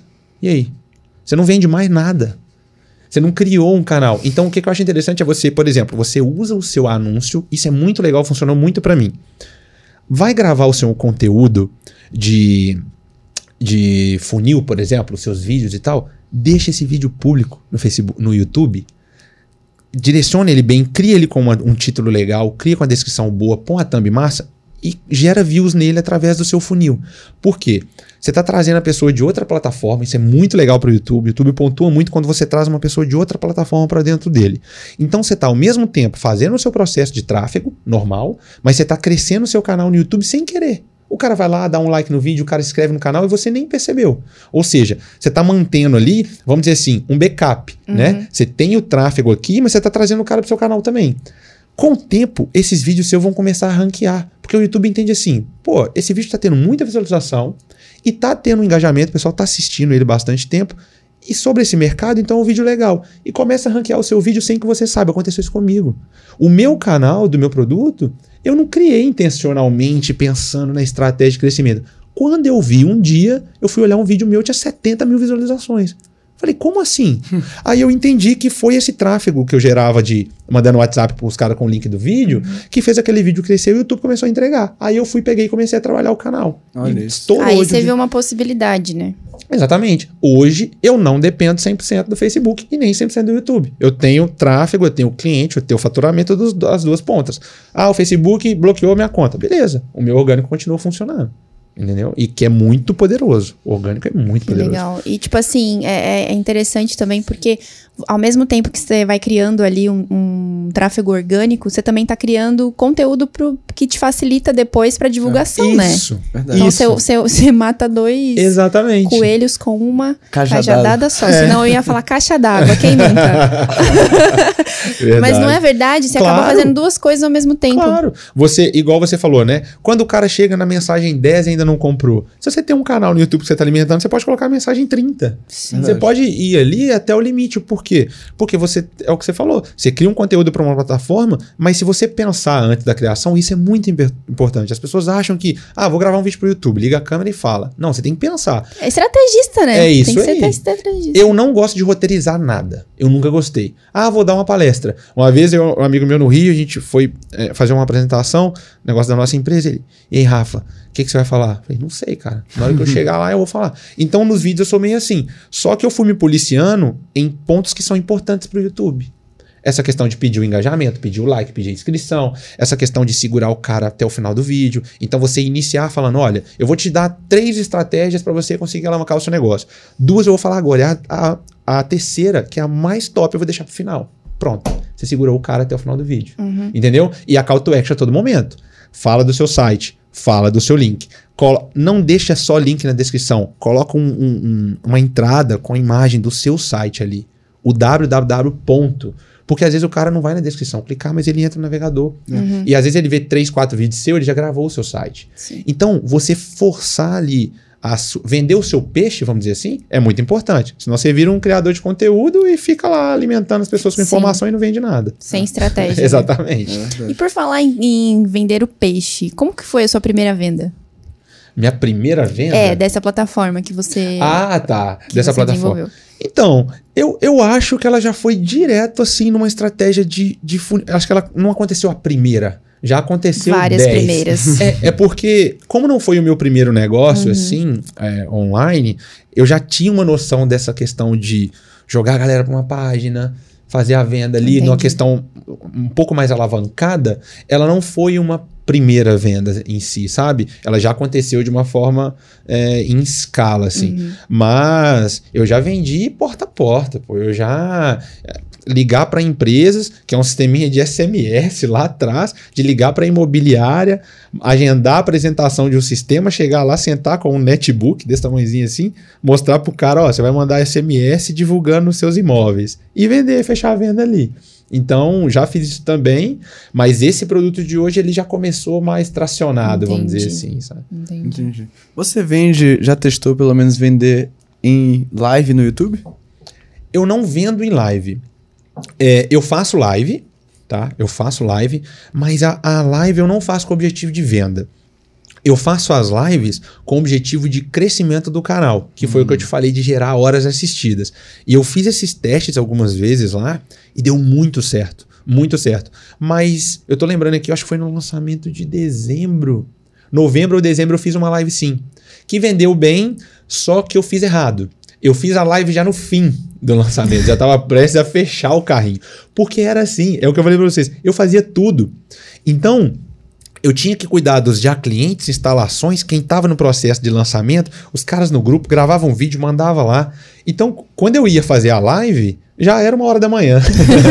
então eu não tinha. Mas eu acho que é uma excelente estratégia. Eu acho de fato que funciona muito. Tanto que o que aconteceu? Nós abrimos o carrinho, eu tive um, um volume interessante de vendas, só que ainda estava longe do que eu esperava. Eu até comentei com a minha esposa assim: falei, nossa, eu acho que esse lançamento não vai dar bom. Porque assim, eu tive a sorte, eu nunca perdi dinheiro com tráfego. Eu sempre tive ROI. Sempre tive, sempre. E aí, nesse eu falei assim: pô, eu acho que não vai dar, acho que não vai dar, não sei se eu vou conseguir. Vou fazer uma live. Fiz uma live. Quando eu fechei a live, assim, saiu um volume alto de vendas. Mas eu acho que se eu tivesse feito ela no começo, tinha o, o resultado teria sido muito melhor. Muito melhor mesmo. Mas é, é uma excelente estratégia. Você falou Legal. de tráfego aí. Você já teve problemas com o Facebook de derrubar conta? Só agora, É. recente. Assim, o que que aconteceu? Foi um negócio. Assim, tudo aconteceu para dar aquele problema. Foi, foi surreal. Eu nunca tive muito problema pela questão que eu te falei. Eu trabalho de uma forma muito clara. Eu não fico, ah, vou mandar o cara para um link redirecionar. Não. É isso, meu produto é esse, o landing page é essa e pronto. Então, eu nunca tive problema. Só que o que aconteceu? É, esse mercado de software, você tem algumas deslealdades, assim, no que diz respeito a concorrentes. Eu nem sabia disso. E um cara começou a fazer ataque de DDoS no meu site muito pesado. O que, que Ataque são de ataques DDoS? Ataque de DDoS é o seguinte: você simula milhões de visitas num site, Ah, esse site fica pesado e o servidor cai. Então isso, isso é comum no meio hacker aí, sabe? Mas é uma coisa meio meio idiota assim, porque eu particularmente eu não perderia meu tempo tentando derrubar o meu concorrente não. Eu tô perdendo tempo tentando melhorar meu produto, crescer meu processo de vendas. Investir no tempo nesse Investir no tempo, verdade. Então, aconteceu isso. Quando começou a ter. Eu acho até interessante, cuidado. eu- muita gente que eu vou falar aqui, que vai, vai assistir esse podcast, provavelmente já usou essa ferramenta. Então, é, foi até o Arthur que me ajudou nessa solução aí, viu, Arthur? o Arthur Ribas. Então, o que acontece? Quando estava tendo muito ataque, o servidor caindo, meu site lento, eu no meio do processo de, de, de tráfego, eu fui lá e instalei a ferramenta que chama Cloudflare.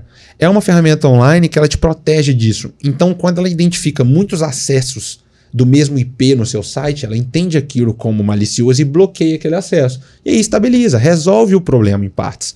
Só que eu configurei errado lá, eu coloquei ela para bloquear com poucos acessos, já bloquear o site, e eu tinha acabado de liberar minhas campanhas do Facebook. Quando eu liberei minhas campanhas do Facebook, sempre que você libera uma campanha do Facebook, o robô do Facebook vai lá validar o seu a sua landing page. Ele entra no seu site. Como criei muita campanha, eu estava com um investimento de 15 mil reais por dia de tráfego. Quando eu criei muita campanha de uma vez, o robô fazendo várias consultas para validar minha landing page, o Cloudflare bloqueou o acesso do Facebook. Quando bloqueou, o Facebook travou todas as minhas campanhas e deu lá é, aquele erro de violação de políticas, sistemas para burlar, que é como se eu estivesse usando um redirecionamento de link. E eu fiquei doido, eu falei, não, cara, eu não uso isso. Entrei no chat, falei, eu não uso redirecionamento de link.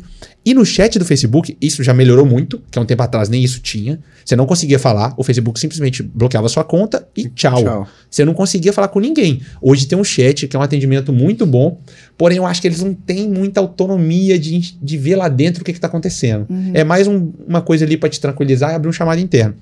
E aí eles foram lá, abriram uma solicitação de análise na minha conta. Foi liberada. Quando foi liberado, eu reativei as campanhas. O que aconteceu? De novo, derrubou o Cloudflare, bloqueou o acesso do Facebook. Só que eu não sabia o que estava acontecendo. E isso, minha esposa lembra, eu fiquei um. Tipo assim, eu, eu não dormia. Eu ia dormir meia-noite, acordava duas e meia da manhã, abria meu notebook. Qual que é a surpresa do Facebook? Conta bloqueada. Eles me ligavam duas horas, três horas da manhã. Que pesadelo. Tá, Rafael, que loucura, que loucura. E isso assim, eu com a meta pra bater pra vir aqui. Tá atrapalhando a minha Perrengues. meta, eu Facebook. tudo programado e tal. E eu tava bem tranquilo. Eu tenho uns vídeos lá na empresa, eu brincando com os meninos, Ih, eu tô tranquilo e tal. E eles, Rafael, tá apertado. Na hora que aconteceu isso, cara, eu fiquei louco. Aí, o Facebook me ligando, e por fim eu tive um estalo. Eu Falei, o Cloudflare pode estar bloqueando o acesso do robô do Facebook porque é internacional. Aí eu fui lá, resolvi, removi o Cloudflare, falei, eu vou deixar o hacker atacar. Eu prefiro o hacker atacando e minhas campanhas rodando. Minha conta de Facebook tem que ser liberada.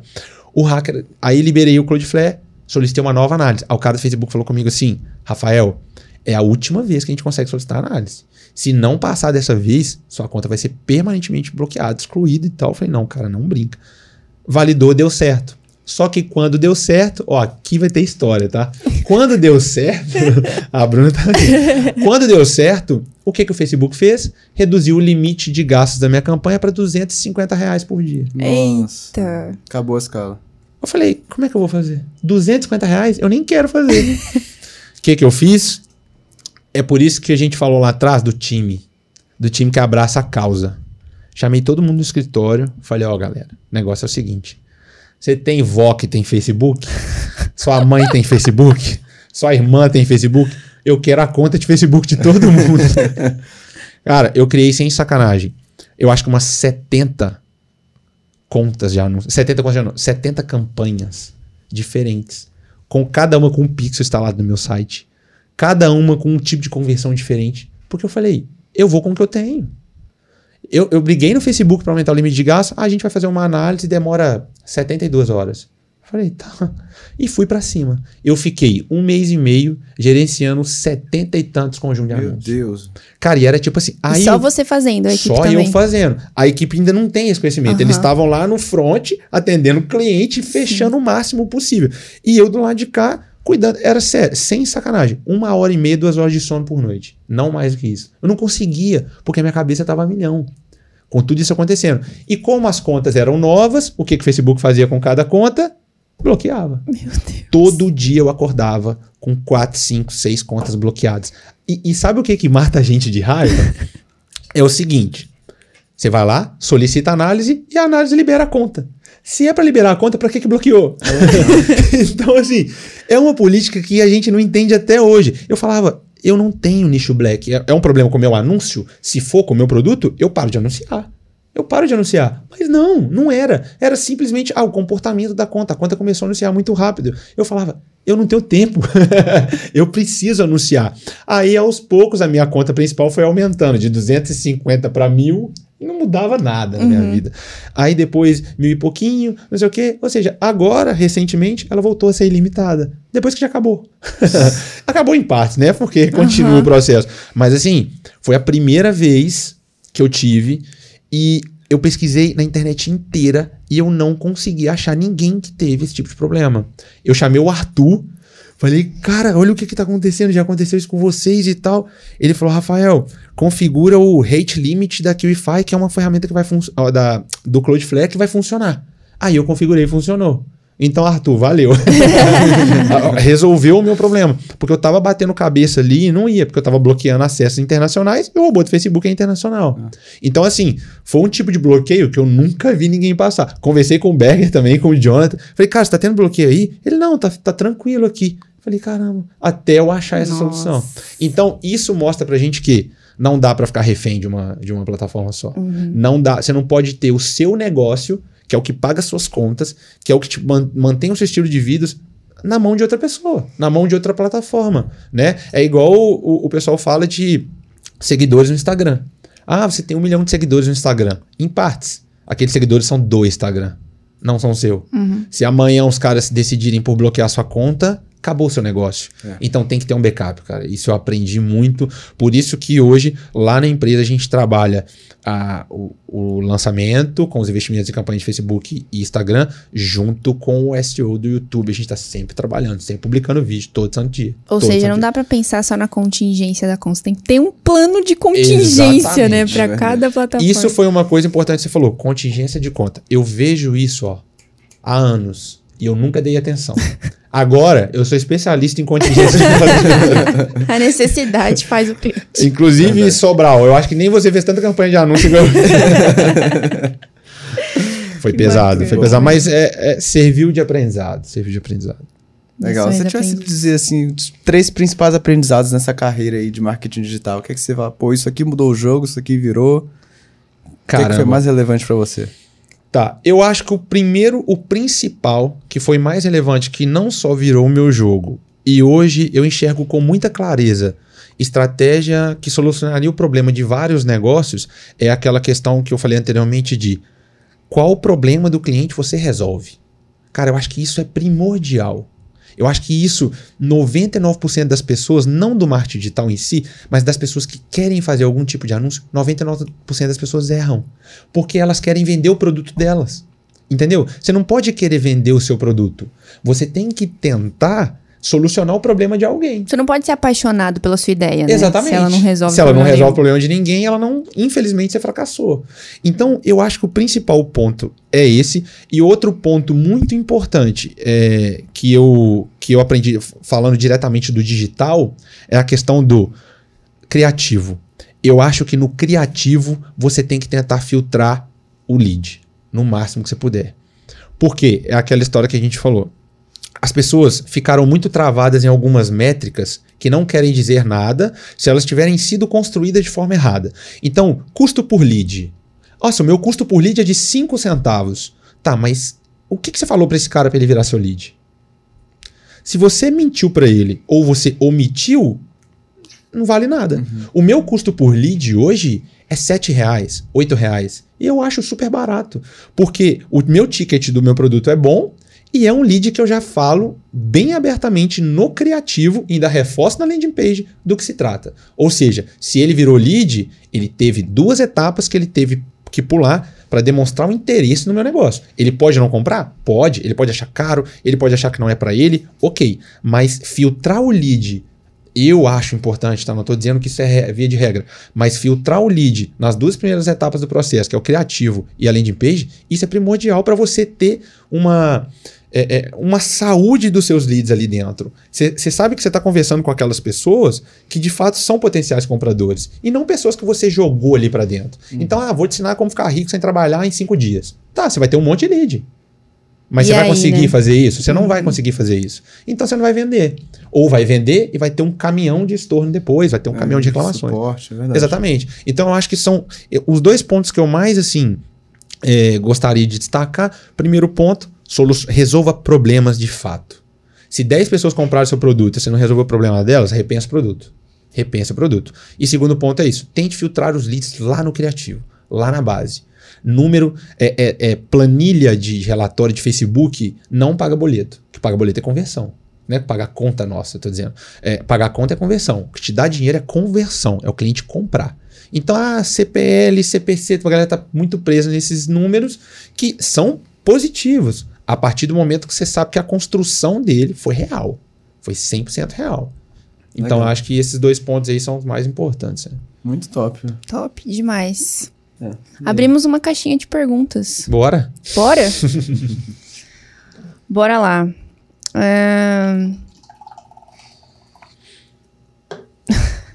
Pergunta do Fabrício. Qual nicho, com exceção de Black, recomenda para começar no X1? X1 atendimento on, Aham. que ele diz. Bom, é, eu acho eu, eu sou muito adepto a esse, a esse público, então eu vou acabar abraçando de, de toda forma. Eu acho que falta hoje é, uma explica um, um curso de marketing digital mais direto ao ponto para de fato você ensinar a pessoa a dar os primeiros passos e ter os primeiros resultados, mesmo que sejam bem menores, para esse público um pouco menos consciente do mercado. Por quê, Fabrício, né? Uhum. Por quê, Fabrício? Eu penso assim: é, existem muitos cursos hoje com 75 aulas, 90 aulas. Pô, explica para o cara, tipo assim, o conceito de. Não. Eu acho que falta, Fabrício, até mesmo voltado para proprietários de, de pequenos negócios, tá?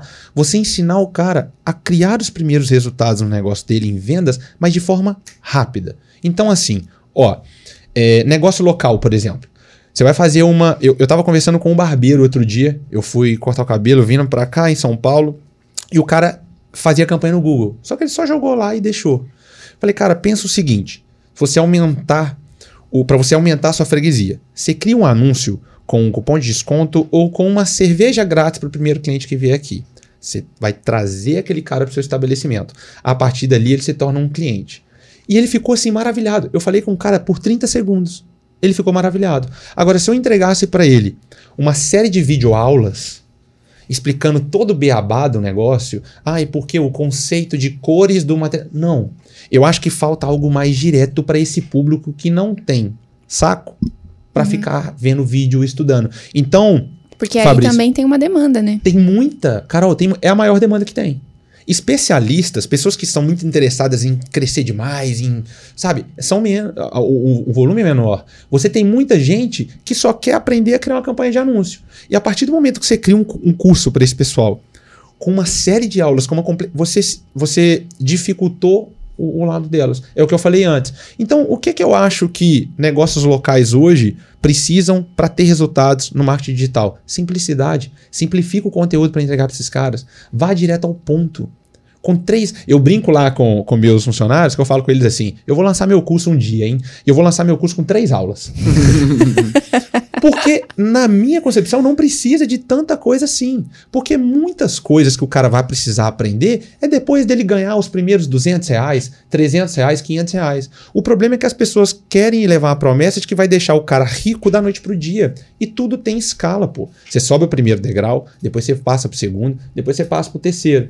Então, eu acho que principalmente você trabalhar no X1 é essa coisa de ensinar, eu vou até simplificar aqui, ensinar proprietários de pequenos negócios a ter os primeiros resultados dele com anúncio na internet. Mas assim, simplifica muito, cara. Simplifica muito. Ensina o cara a criar uma campanha no Facebook, Instagram, para levar pessoas para o estabelecimento dele, que ali ele tem um, um, lifetime value maior, igual o cara falou assim: ah, é, você veio aqui, já pagou o meu anúncio. Eu falei, pois é, eu sou esporádico, eu sou um cara que estou passando por São Paulo. Mas imagina quando você traz um cliente que vai cortar o cabelo com você o ano inteiro. O quanto que esse cara te dá de retorno. Então, se você ensinar, Fabrício, esse pequeno comerciante, e cara, você pode puxar os dados aí, são 25 milhões no Brasil inteiro que não sabem fazer isso. Que vão lá e impulsionam a publicação, não tem resultado nenhum. Se você ensinar ele uma estratégia dessa de WhatsApp, por exemplo, que eu falei aqui, ao invés de você jogar o cara para uma landing page, aquela complicação toda, ele só quer que o cliente vá no estabelecimento dele. Joga para o WhatsApp e no WhatsApp ele conclui o atendimento. Só isso. Ele só precisa de lead. Então ensina o cara a captar lead. Com duas aulas você faz isso. Uhum. Muito mais fácil, muito mais direto. Eu acho que falta isso hoje. Precisa de criar não sei quantas aulas, não sei quantos módulos. São 18 módulos. Nossa, é sério? Eu preciso disso tudo para criar uma campanha de anúncio no meu negócio? Então eu vou fazer um panfleto. Eu Legal. acho que isso trava muito, sabe? Eu acho que precisava disso. Legal. mais simplicidade. Olha, pergunta do Gleidson Machado. Rafa, para você, qual é a melhor fonte de tráfego? A melhor fonte de tráfego, para mim, a melhor é o YouTube. É a orgânica do YouTube. Não tem nada igual. Porque se, se a gente comparar a orgânica do Google, por exemplo, o cara cai num blog, não sei se ele vai ler é. aqueles artigos lá e tal.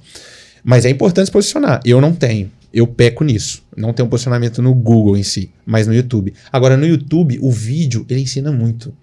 E aquele lead foi o que a gente falou aqui. Ele vem muito preparado para comprar. Muito. Porque provavelmente também ele não viu só o seu vídeo naquele assunto. Ele já veio de vários. E talvez no seu ele ficou convencido de comprar. Sim. Então é o melhor, é a melhor fonte de tráfego, mas você tem que ter paciência de trabalhar esse canal, cara. Estratégia, Por- né? Estratégia, estratégia. Carol falou tudo, estratégia. Tem muito canal legal que ensina SEO de YouTube. Eu falei algumas coisas aqui que são extremamente importantes. É, mas então é isso. É estratégia, constância. É saber que vamos tirar o imediatismo um pouco de foco. É saber que você vai é, cons- construir, criar conteúdo para aquele canal um, dois, três, às vezes quatro meses para aquele canal começar a tracionar. Agora, a partir do momento que ele pegar o embalo, meu amigo, esquece.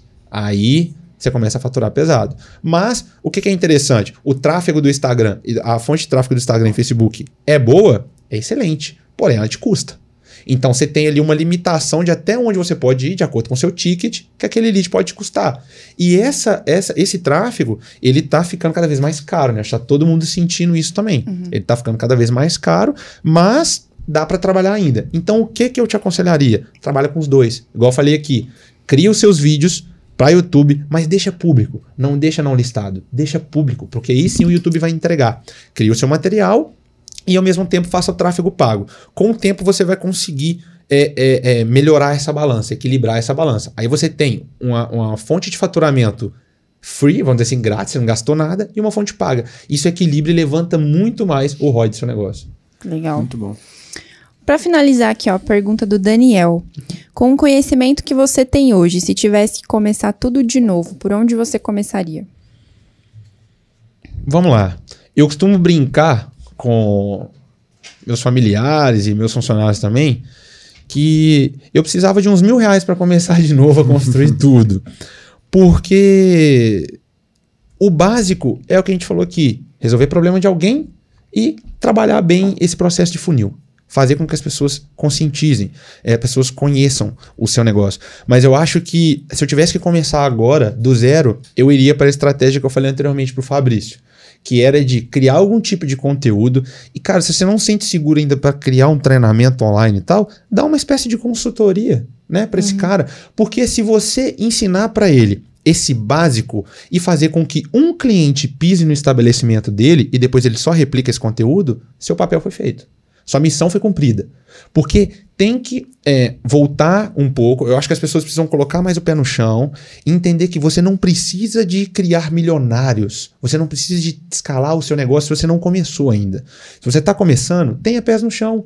Primeiro você vai faturar seus primeiros 500 reais, seu- seus primeiros mil reais. Eu acho muito legal a QIFI dar a premiação de 10 mil. Né? É muito bacana isso. Por quê? Porque são os passos que você tem que dar. Então, como hoje, a gente tem um, um problema sério hoje que é o seguinte: você não pode comparar o início da sua trajetória com o final ou meio de alguém. Então, o Instagram, a rede social, ela, ela confunde a gente nesse ponto. Você tá vendo ali um menino de 17 anos que tá milionário. Aí você fala, pô, eu tenho 18 e tô quebrado. Cara, é sua realidade.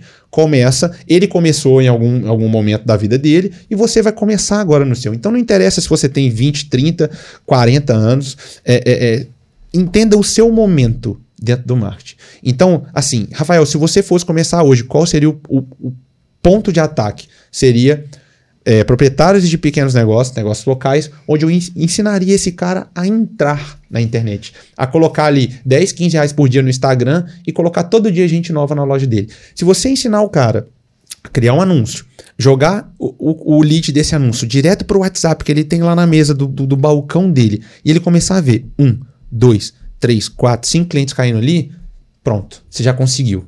Esse cara já deu o primeiro passo. A partir daí, ele vai especializar. Se você for esperto, você cria uma esteira de produtos e joga ele ali dentro. Porque você ensinou ele esse primeiro passo, ele é seu. Esse cara não compra o custo de outra pessoa se você tiver algo para oferecer para ele. Mas, o que, que você faz? Você constrói essa comunidade. É, eu não sei se pode falar aqui, mas eu, eu acho muito legal o trabalho do Sobral, Não, do Pedro né? Ele, ele, ele construiu uma comunidade. Eu lembro lá atrás, quando ele começou as lives, 50, 60 pessoas. Por quê? Ele, foi, ele teve constância, ele construiu esse grupo que comprou. Os caras trabalham para ele. Uhum. Né? A comunidade Sobral é isso. Você tem um- um- um- uma comunidade de pessoas ali trabalhando em prol de ajudar os novos alunos. Então, se você fizer isso com comerciantes, com pequenos comerciantes, com pessoas de, de- de pequenos negócios aí local, você vai criar essa comunidade. Mas atendimento humanizado. Pare de querer automatizar processo que você está começando. Foi o que eu falei lá atrás. Óbvio, óbvio, você vai automatizar o processo manual, mas tem relacionamento com o seu cliente. Você tem que começar assim, cara. Você vai aprender muito, inclusive, tá? A gente aprende demais, às vezes mais do que ensina. Por quê, Carol? O que acontece muito da pessoa que vê um curso ou meia dúzia de vídeo de marketing digital e achou que é o especialista.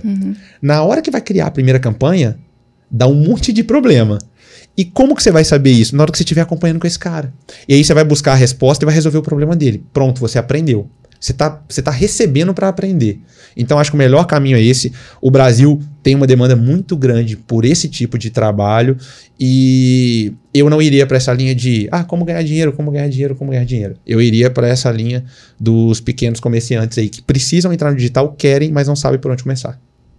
Aulas. Bom demais. Aulas, com Aulas? o Rafael Miller. Aulas. Foi aulas. E aí, curtiu esse bate-papo? Nossa, Carol? demais. Deu pra tirar muito conteúdo. Eu acho que assim, se você não deu o like até agora, por favor, aproveite esse momento e dê o seu like. Mas antes de finalizar, temos presentes. Temos presentes. Temos presentes. Olha lá. Uma lembrancinha daqui vai pro Rafa. Opa! Que Uns massa. chocolatinhos, umas coisinhas. Espero que você curta.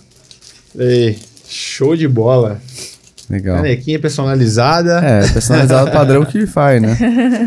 Muito bom. É, mas muito bom ter você aqui com a gente. Papo super enriquecedor. Obrigado por ter vindo. Passar um monte de estratégia e segredo pra galera que acompanha e quer conteúdo de verdade, sabe? Então isso é muito legal. Exatamente. Parabéns. Então, se você quer ser um estrategista digital, tomara que você tenha ficado aqui até o final. Olha, rimou. É? Que ótima! É isso, Ai, Rafa. ai, Muito ótimo. obrigada pela sua presença mais uma vez. Para as pessoas que querem te encontrar aí nas redes sociais, como é que, que são seus arrobas? Então, tem meu Instagram, é, underline Miller Rafael.